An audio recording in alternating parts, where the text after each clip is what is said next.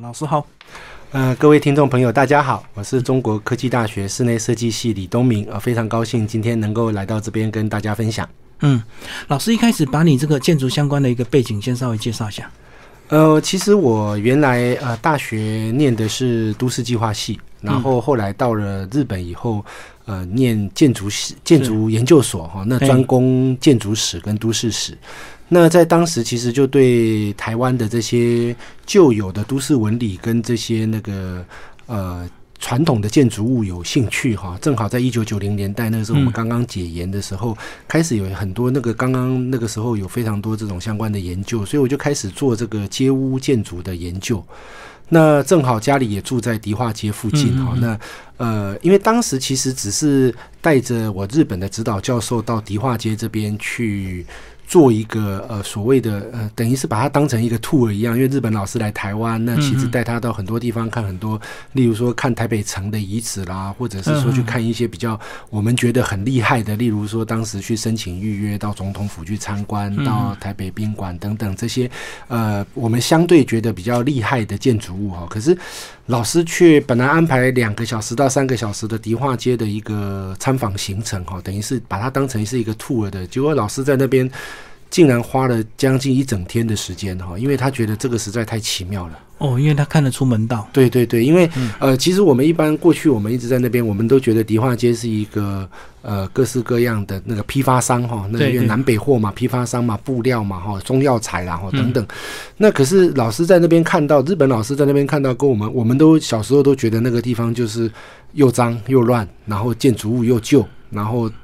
街道又窄，可是老师看到的是从一八五一年开始哈，迪化街最早在这边盖了三栋房子以后，一路一直到一九五零年代的整个变迁的过程中，浓缩在那个短短一公里多左右的街道里面。嗯嗯，所以他认为那是一个呃台湾动态的一个建筑形式的博物馆。嗯，那他真的就是也推荐了非常多的日本友人，也建议我的论文要写这个方向，所以我就一头栽进去，一直到现在。然后再进去才发现它的这个呃文化内涵的这个深厚，就对，是因为街屋建筑这个是其实它是跟我们的生活息息相关的啦。因为呃，其实，在早期呃，我们其实第一个我开始就是说，我的硕士论文写的是顶阿卡，嗯，那顶阿卡这件事情就非常有趣，就是。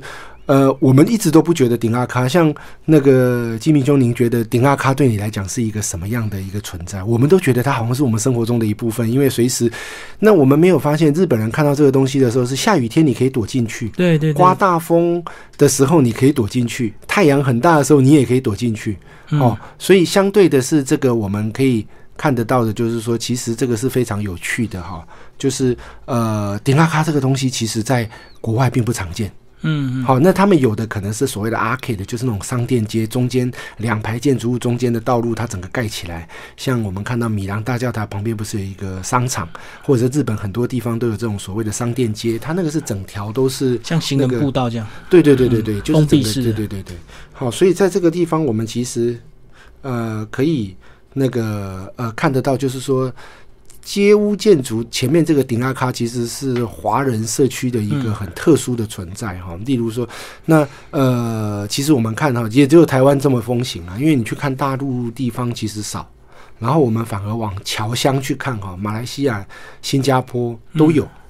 哦。那这个就比较有趣的就是哦，原来可能是因为那个呃。中国大从中国大陆移民到外面来的时候，你会发现这些地方，尤其是往台湾、东南亚去走的话，相对的气候对他们来讲都是一个比较严苛的考验。对，下雨多，因为在中国大陆本土，它下雨并不会那么多、那么的频繁或那么的密集。嗯嗯。好，例如说像英国人到殖民印度以后，他们把原来的维多利亚市旁边加了一圈回廊，变成所谓的殖民地样式。嗯。哦，就是因为呃，在印度一下雨季要下三个月的雨。那那那下三个月的雨会把英国人整个虽然英伦敦的天气也是非常的阴霾，但是不会这样一直下雨下的让人家心慌慌哈。所以那顶阿卡这个存在，其实就日本人来了台湾以后，发现顶阿卡真是一个很好的一个设计。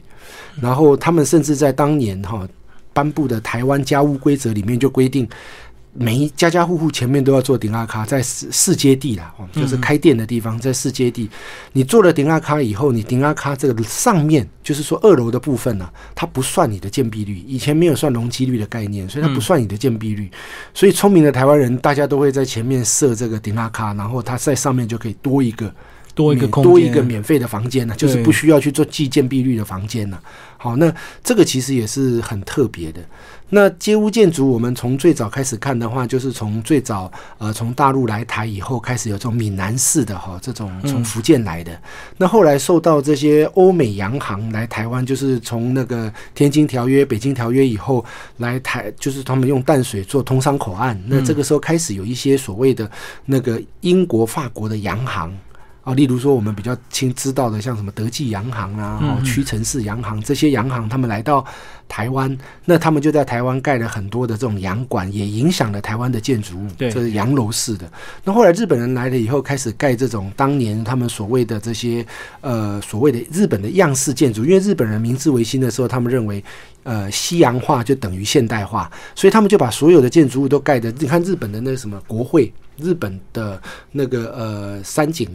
一号馆这些当当时日本这些所谓最新的这些建筑物，其实都是洋风的。嗯，那这个其实在当时最流行的就是巴洛克仿巴洛克的样式，上面有防繁复的装饰嘛。哈，对对对。那一直到了一九一零二零年代以后，哈，这个时候世界又有一些潮流，有一些改变，大家看烦了、厌倦了这些呃复杂的东西，复杂的东西就开始变得比较。呃，喜欢一些比较简朴的，就像我们现在大家不是很喜欢什么极简主义，对，哦这这些清，对对对，这种比较清爽的东西，就是类似像这样子的，就是其实我觉得风水就是风水轮流转，这些流行也会跟着转。像我们可能小时候，民国七十八十年代那个时候，家里都流行这种碧丽堂皇的宫殿式的装饰，可是像现现在大家都喜欢这种所谓极简风，对，用非常利落的这个呃线条来代表，所以就后来就出现了这种呃以国际主。义样式为为那个为首的，像这些很多的，像呃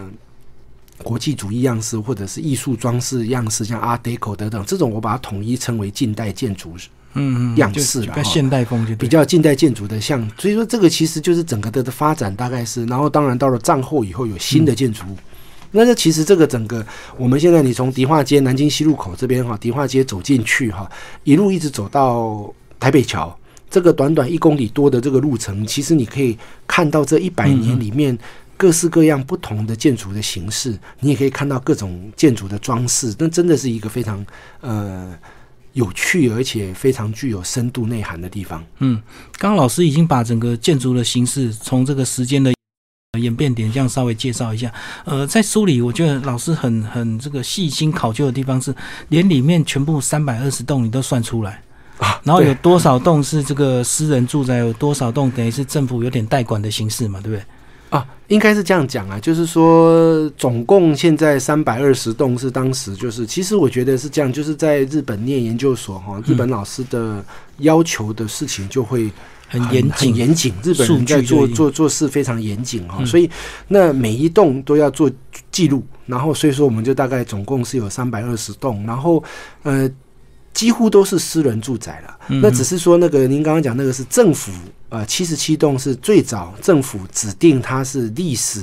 建筑，对，啊，就是说它有历史代表性的，嗯啊，台北市政府有指定的。那其实现在呃，只要在街区里面，每一栋都可以去，呃，每一栋都有那个历史建筑的的身份呢，因为它现在整个街区，呃，已经被那个都算是一个。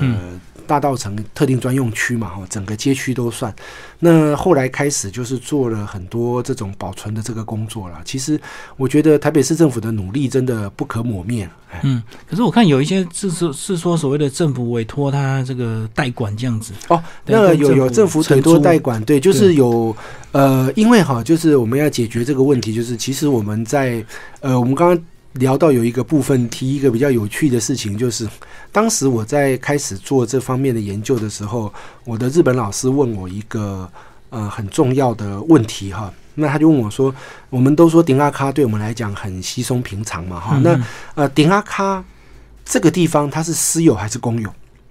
好，他问我，我就说这个顶阿卡应该是私有的。那他说为什么是私有？可是私有地你为什么拿出来当公共使用？嗯哼。好，那因为大家都在停阿卡走来走去嘛，对，没错，私有地当做公共使用。那可是店家又在这个，那如果他是公有的话，店家又在它上面摆摊，那他到底是私有还是公有？那我就去开始去查这个东西哈。那当时也非常谢谢这个台北市政府啊，当时有一个迪化街办公室哈，嗯，那他现在的那个。呃，他当时的一个办公室主任，现在也是非常在迪化街非常有名的这个建筑师吕大吉建筑师，也是我的大哥哈。那时候大吉哥就给了我很多的过去的资料，那我就开始去判读。那过去跟现在来讲的话，我就去判读说，现在那个丁阿卡那一块地的所有权状，跟后面那个街屋建筑的所有权状是不是属于同一个人？嗯，那看起来现在的，因为那个现在的都是。跟前后是一样的。那我再回到呃日本统治时代哈，我们现在也不讲日剧嘛，我们就讲日本统治时代。其实日本统治时代最早在做这个地震的时候，我发现当时的记录也是，就是迪拉卡的都是同一个地主，所以它是属于私有的。哦，那只是因为它提供公共使用。哦，因为他要做成顶阿卡，然后后来再去找家务规则。哦，原来他有一条规矩，就是说你因为提供了顶阿卡的使用以后，你就可以上面有一个免费的，就是一多的免不记录那个容不记录那个建蔽率的一个房间，就在顶阿卡的上面，所以大家都做了，所以它其实是私有地提供公有使用。嗯，哦，那这个东西就是诸如此类啊，就是那个呃非常多的故事。那其实我我在找这个资料的时候，我就发现哈，那你看哦，在呃日本统治时代的资料就非常清楚哦，通常所有权人大概就一位两位。嗯，可是呃你到了呃我开始在查这些资料的时候，从民国七十几年、八十几年的资料开始一直判读哦，你就发现他的那个所有权人持分呐，因为这个家族越来越庞大。所以最少的都大概二三十个人跑不掉哦，会有一直继承继承对对对继承的问题，继承的问题。所以那个后来就变成是说，呃，现在有一个叫容积移转制度。就是呃，例如说，我这栋楼本来是三层楼，然后可是我的都市计划规定它可以有七层楼，那多的这个四层楼我可以把它卖给建商，那建商给他把它拿去别的地方去去做使用，哦，当然有一个比例上的换算，哈，看用看怎么去换算。那但是在这个部分的时候，我们就会那个碰到一个问题，就是说，如果说呃，这个是一个解决的方法了，哈，因为如果说所有权人非常多，那大家的意见又不一样，他就永远拖在那里。可是如果用这种容积移转的方式，有些家族甚至就是他说我把我把房子，因为很多人都移居国外，嗯，所以他说我就把房子捐给政府。对，那我把房子捐给政府以后，就是他不只是把原来他没有用到的四层楼，他是把他原来的三层楼通通都捐给政府。那个捐给政府以后，他们有他们可以从建就把这个容积卖掉以后，呃，把这个钱拿来家族做分配，嗯，然后所以但是这个建筑物就捐给市政府了。对，好，那这个就是那后来市政府做了几个呃方式啦，哈，就是其实当时在呃都市发展局或者是这个呃呃都市发展局这边做了一些像 URS 计划，嗯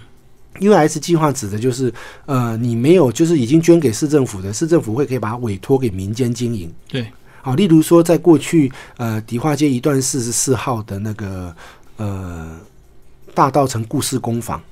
那个就是在一九八八年带着大家出来那个保存迪化街的，我们讲迪化街的教母哦，也是我们大家的妈妈。我们做迪化街研究的所有的人的的大家长哦，那个邱如华邱老师哦，当时他的那个呃台湾历史资源经理学会呃跟市政府呃去把。这个迪化街一段四十四号那栋建筑物拿下来，然后做大道城故事工坊，在那边做了非常多的社区培力计划，嗯还有一些发展的这个计划。可是后来换了这个，我们就是你知道，这市政府换了人以后，现在 URS 计划现在好像有一点停顿，那也好像也还找不到下一个方向。这个是我们地区的人会比较忧心呢，因为毕竟捐给政府，政府在经营的这几栋过去其实都是迪化街的亮点。对啊，没错，对对对。例如说，呃，像这个，他们就讲 UI S 四十四是大道城工坊啊，那里面有好多间。其实，呃，例如说，过去淡江大学也也也在那个地方做了一个那个学生展览的空间啊，或者是其他有些那个呃，他们在那边有些年轻人在那边做了一个 UI S 一二七啊等等，他们都做了很多的这种年轻人艺术共享，或者是在那边，他们甚至有过去有一段时间是一群年轻人，他们去沿街去。到处去采买迪化街的东西，在那个地方做饭，大家来共食，哦，对对，然后就邀请很多人来参加，那你们付材料费，那你可以了解迪化街食材的丰富，跟迪化街的特色跟美跟美丽。好，那我觉得这都是让年轻人发挥创意很好的机会了哈。那就您刚刚讲的市政府代管这个部分，确实我目前感觉好像他们是碰到了一些瓶颈。嗯嗯嗯嗯。那迪化街过去它的全盛时期应该是算哪一段？全盛时期应该是这样讲哈，他从一八五一年开始哈，那一直到了那个，其实在日本统治时期的时候，应该是算他的全盛时期了，因为当时嗯台湾非常重要的几位哈，例如说那个像呃有一位台湾的大大商人叫李春生，嗯，好，那他就住在迪化街里面。哦，这些日本的大商人，他们其实都就是日日日本统治时代的大商人，他们都住在那个呃迪化街里面。那他现在他的那栋房子，其实就是现在的联华食品哈，就是唯一我们有一间看到那间联华食品的那个，它是巴洛克式的建筑，然后它的立面哈，它的立面不像大家都是平的，它是圆拱凸出来的。哦，那个比较费工哎，那一件对对，它费工以外，就是说它根本违反建筑法。因为一般来讲，我们会在现在也是一样，我们盖房子的时候，我们会拉一条建筑线，就是说你房子最多就盖到这个地方，这一条叫建筑线。可是那个你圆拱凸出来那个部分，你根本就是超过建筑线。可是对，几乎几乎，但是它可以，因为它当时它在它的它那个房子是五连间，五间连起来的，然后二楼是打厅打通的，叫做大花厅。然后在那个地方办舞会，他都可以把日本总督请到他们家里来参加宴会，所以他有什么不可以做的？没错，对，那这个就是很有趣的，就是整个迪化街那个时候日本统治时代，那一直到了光复以后，其实呃台湾我们都知道台湾的纺织业非常厉害，嗯嗯，所以各位可以看得到像什么呃星光。纺织啊，或者是我们讲的台南帮，就是统一集团啊，或者是说像那个之前一零一董事长那个陈敏勋他们家的李龙纺织哈，嗯，像这些他们的主就是说 K 给处哦，都在都在迪化街，他们这些大型的这个纺织公司，他们通通都在迪化街，所以你到迪化街现在你在南京西路这里，都还看得到他们的招牌。都还看得到他们，因为他们这些房子都没有卖，他们都还是在，他们都还有办公室在这个地方。嗯，那尤其是我们知道永乐市场，现在后来那个呃永乐市场其实也是布业批发市场嘛，有一个非常重要的一个呃布业批发的地方。其实台湾的纺织业在呃。呃，战后哈，这一米一九七零年代石油危机之后哈，其实台湾的纺织业带动了台湾的发展，而这个重镇就在迪化街。嗯，好，那到一直到现在都一样哈。其实我们走到迪化街的时候，其实您可以感受一下哈，在迪化街有有一样东西，就是有两样东西，它的密度非常的高，就是它的银行的密度非常高。嗯，因为平常我们可能就是说，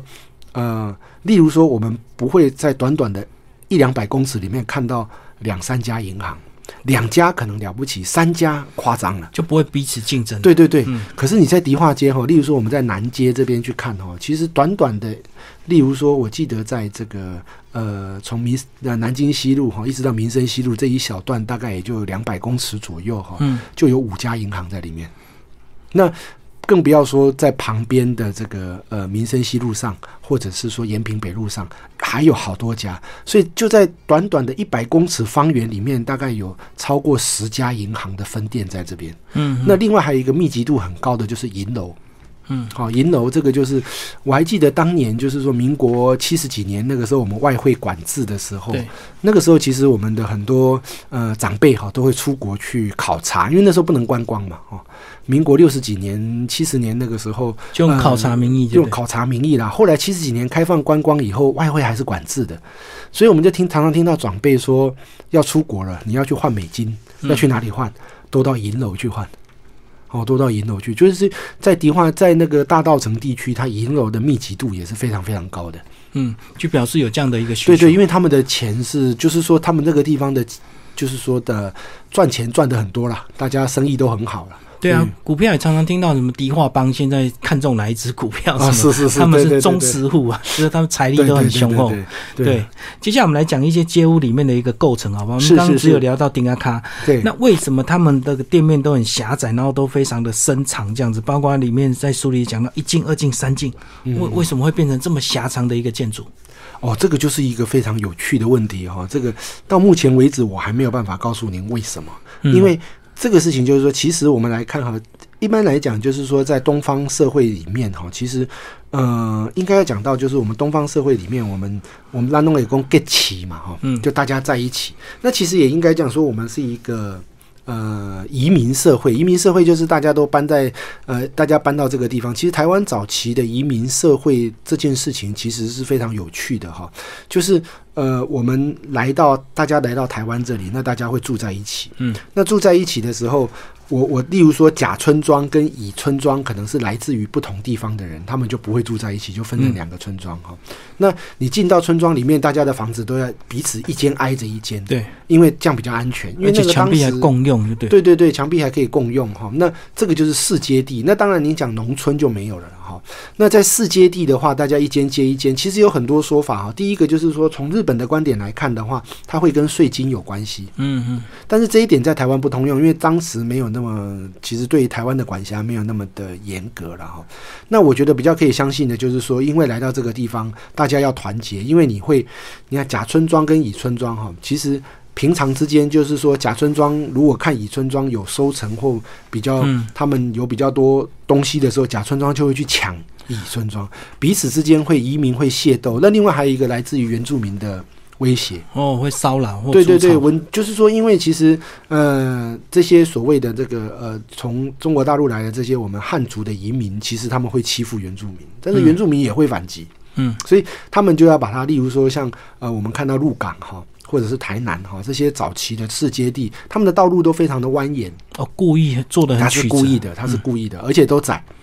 好，我们讲鹿港还有摸乳巷，对不对？嗯，对，那因为它的街道都要非常窄，而且它都会在很多地方突然做一个隘口，就是把那个路封起来。就假设有敌人来的时候，我只要把把那个门关起来，你敌人就就进不了。嗯，对对对，所以在这个就是说，你您说这个就是第一个狭窄是这个，第二个就是说哈，呃，我们从另外一个建筑材料来考据的话，就是呃，台湾其实我们都知道，现在台湾产木头。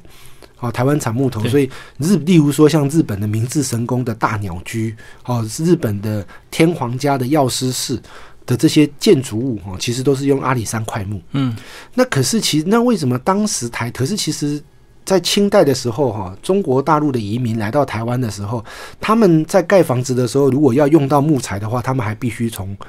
福建进口。嗯，原因是因为当时他们不敢进山去砍砍木头。哦，有因为那里是是原住民的区域了，哈，那里是原住民的区域，所以那所以最早哈，我们在干的，我们都讲后山，就是福州山，嗯，好，那个福州山这个这个材料哈，其实都是从中国大陆运过来的。那你看哈，它都是用船把它拖在啊水里面，木头会浮嘛，嗯。所以用船拖着一批福州山进来，对，然后另外在船里面放很多的压舱石，嗯嗯，好、压舱石一样带到台湾来对，所以这些压舱石就变成是呃我们台湾的建筑材料。然后呢，这个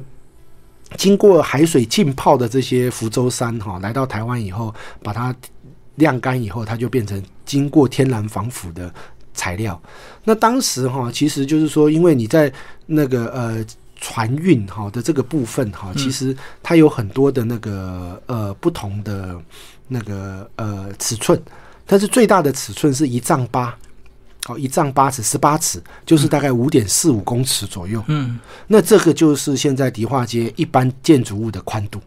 嗯哦嗯，那你看啊，那另外再加上他们会有两边共用的墙壁，那个墙壁大概是两尺，嗯。所以一边一尺，所以我的五那个十八尺的那个呃材料扣掉两边各一尺，我中间的净宽就是十六尺。嗯，好，那中间的话，那它第二个才第二个那个呃规矩，第二个规格就是十六尺，它是这样十六、十八尺、十六尺、十四尺这样子不同的规格，嗯来运送这些木材了。哦，所以呃，我们就可以从这边看到说，哦，它都做成这么大，可能是因为我们那个房子进去，它的那个横梁最长就这个，所以它就干脆就盖这个样子。那为什么要很长呢？因为它其实就是因为呃，可能它我们过做了研究以后，发现它一楼的第一进哈，它分成三进。对，因为如果说房子太长的时候，你中间会有通风跟采光的问题，而且当时的建筑技术也没办法做到这么长的房子。他们那个房子都是它的屋顶的那个呃侧边是朝着那个街道的。好，跟嗯日本的长屋不一样方向哈、那呃，所以它中间都会留中庭，那中间留中庭，那等于是所以说就按照那个呃，其实这个就有点像是那个呃三合院或者是台湾传就是中国传统建筑的那个呃方式，它会有一进、二进、三进，等于是三组，就对，三组房子在这边，嗯三栋一样的房子，然后后来就渐渐三栋都盖成二楼。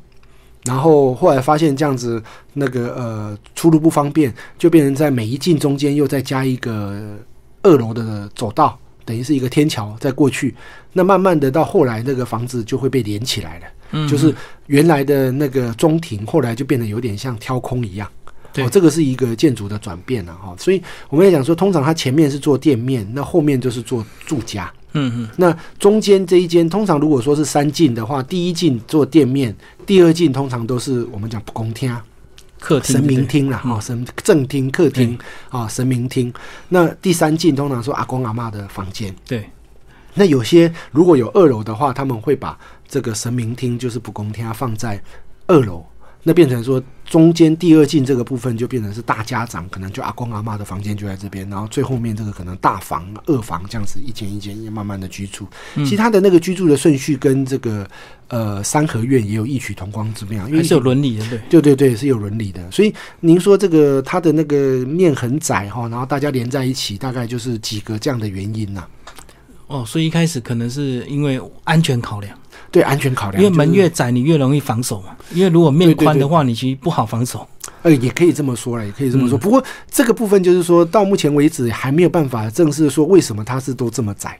嗯，哦，没有办法，就是但是呃，这个变成是说可能就是一个自然的演变了、哦嗯因为可能就是我们看到国外也是一样，四阶地的房子通常那个面宽都不宽，因为大家都想要挤在这个地方开店嘛。嗯，所以说你面宽在一个基本的宽度之上，大家都可以来到这个地方。我们讲说可以集市嘛，可以结市嘛，所以这个也是一个好方法了。那老师，你那时候在做一些论文研究的时候，你有一家一家去拜访，然后他们一开始对这些像你们这种研究学者的态度是怎么样？都能够欣然的接受吗？诶，其实是这样子哈，就是说在一九，我是一九。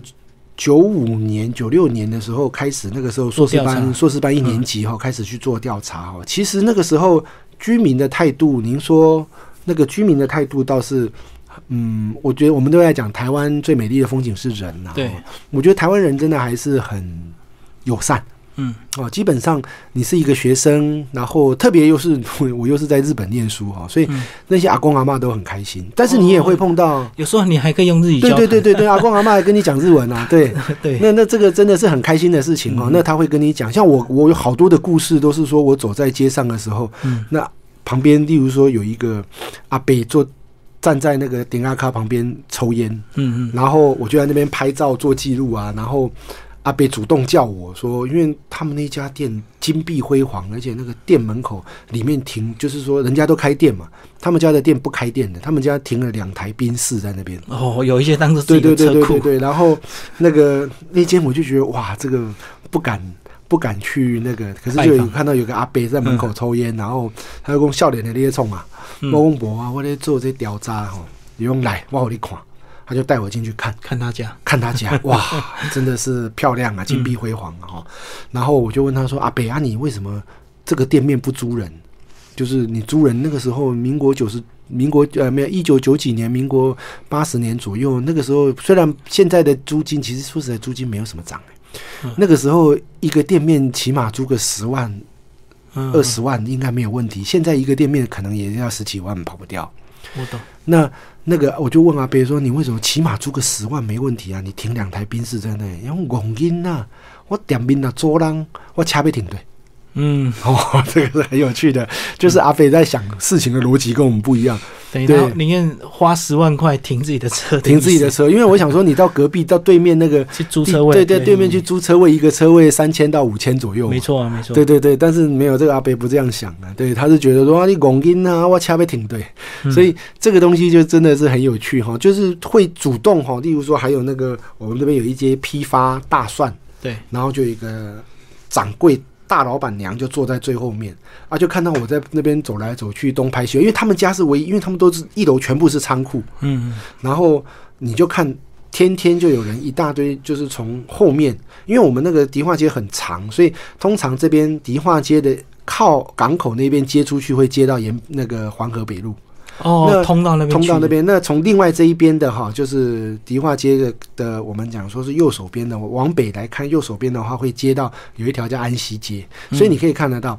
像那个呃，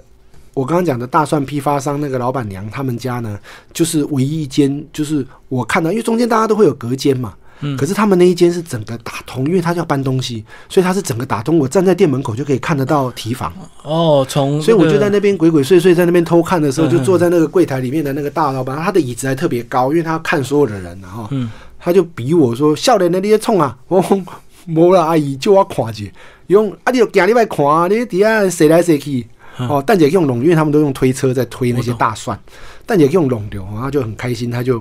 后来还送我一包大蒜。哦，啊对哦很可爱，就是那个阿嬷就会带着跟我讲说，她说带我去楼上看他们的东西是怎么放的，嗯然后他们就从后卡车就停在黄河北路，然后一箱就是一一篓一篓的大蒜就搬进来，然后就在前面批发，嗯。然后他也跟我，就是我后来也懂了一个道理，就是迪化街这个地方是批发的地方，他们其实零售对他们来讲没有太大的意义，蝇头小利而已。对零售就是，但是他们就是零售只是说让大家知道他们的存在而已，嗯，所以他其实不太在乎零售，他就就觉得说，那个在这个地方我一斤卖几十块，在这里我要卖到民国几年，他根本就是车子。像有另外一间商行的阿北也是，就是他跟我聊天的时候，他说，我就看他的店都没什么人。嗯他的店里面都没什么人，然后我就觉得很奇怪，说大家其他的人都有一些生意或什么。他说，一般因为他们是卖卖这种鲍鱼罐头，嗯各种进口的食材。他说，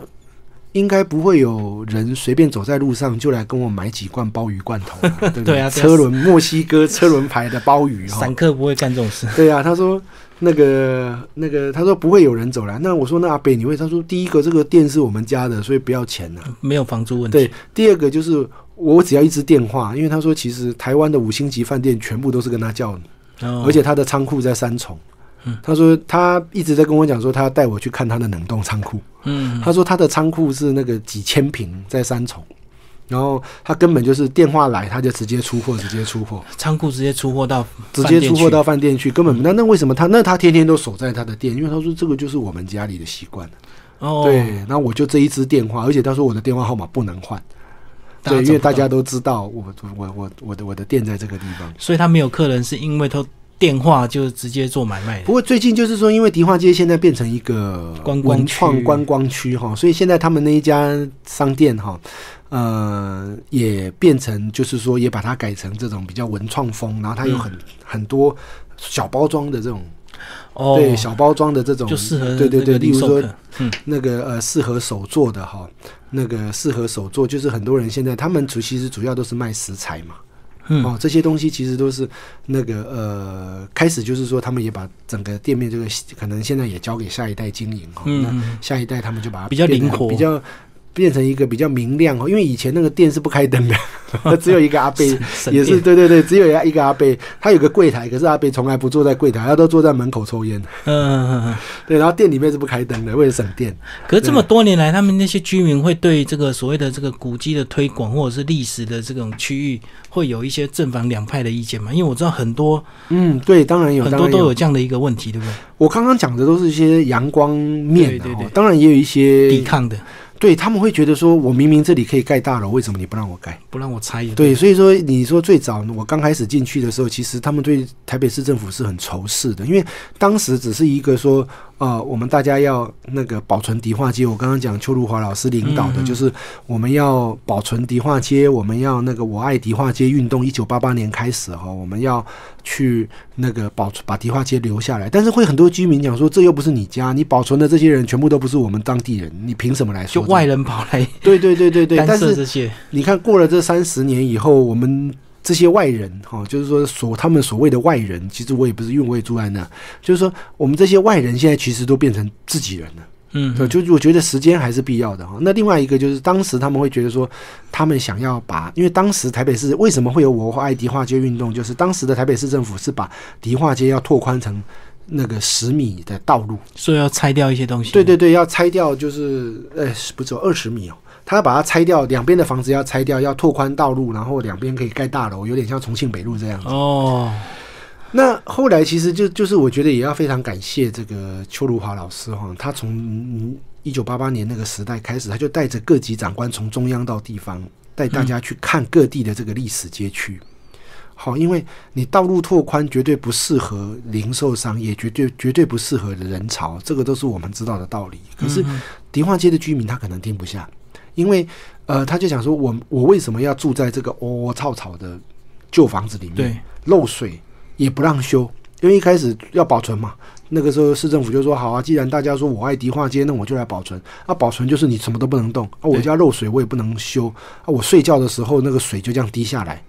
他当然会生气嘛，嗯，对。那第二个就是说，我这个旧房子，我再怎么修，下大雨的时候还是会漏水，对，很难修了。对我没办法修嘛，嗯，好，所以后来才在两千年左右开始有这个容积移转这个制度。就就那其实我是觉得，在最早期，就是我在写论文的那一段哈，就是一九九零年代九五年到两千年这这这几年，其实最辛苦的，因为那时候容积移转制度还没有正式开始，然后。那个居民的反弹也是在最高点。那后来有容积移转制度以后，其实因为就是说你有给居民适度的补偿哈。当然我们不能讲说，就是常常也有很多人说容积移转这个事情是不是个暴利？对啊，好像又有人说是图利建商嘛，建商买了一点容积率移转到他的新大楼盖得更高这样子。对，所以这个又变成是说现在的政策我们又不明明了了，因为现在的市长好像觉得说容积移转这件事情哈是不对的，他要把它收归公有。嗯，哦，那我觉得这件事情收归公有，这件事情是是 OK 的，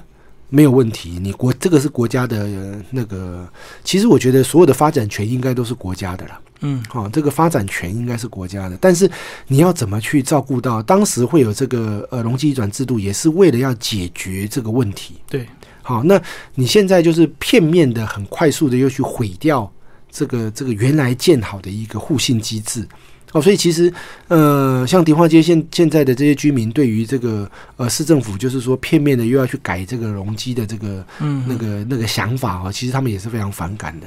哎，可是有些人已经卖掉，有些人没卖掉，那不是 就会造成有？所以没卖掉的人就会很生气啊，对啊。那卖掉的人就会觉得哦，很庆幸，对呀，还好他先还好我先卖了哈。当然，这容积的那个其实也跟台湾的景气也有关系的，你也不能说每个人都是，但是就是说很简单的，就是我觉得这个事情是。呃，呃一个愿打一个愿挨嘛，啊，或者是说，我们为了解决这件事情去想出来一个办法。当然，你不能说，呃，每次就是说，虽然我自己也是所谓的学者专家了哈，但是总不能说每次市政府都觉得啊，你赚那么多了，哦，也不能这样想，因为你要想这个可能是他们的家业，那你或者是说。